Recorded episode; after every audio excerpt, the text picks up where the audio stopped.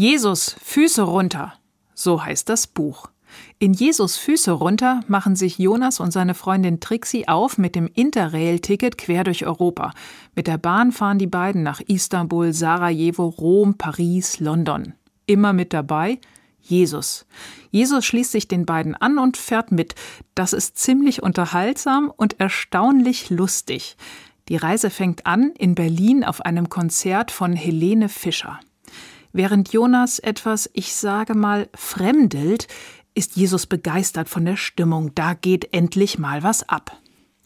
Ein kleiner Ausschnitt aus Jesus Füße runter gefällig? Trixie hält ihre rechte Hand zwischen die Köpfe von Jesus und mir, schnipst und sagt im Stile einer Bahndurchsage sehr geehrte Fahrgäste, wir bitten Sie, Ihren Spaß in den Gepäckfächern zu platzieren. Ich wiederhole mich. Aus aktuellen Sicherheitsgründen bitten wir Sie, jeglichen Humor für den Rest der Reise in den Gepäckfächern über Ihnen zu platzieren. Ich schüttelte gespielt entrüstet den Kopf. Aber die Gepäckfächer sind doch schon voll.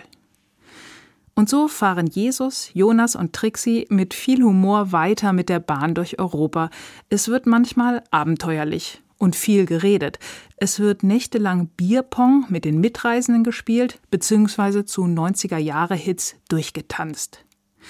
Wenn man mal alle Witze und witzigen Begebenheiten beiseite lässt, gefällt mir an dem Buch besonders, wie Jesus plötzlich mittendrin ist im Leben, im Hier und Heute. Da ist Platz für Komisches und für kritische Fragen, für Rührendes und Normales, denn einfach ist es nicht, mit Jesus unterwegs zu sein, aber ziemlich lesenswert.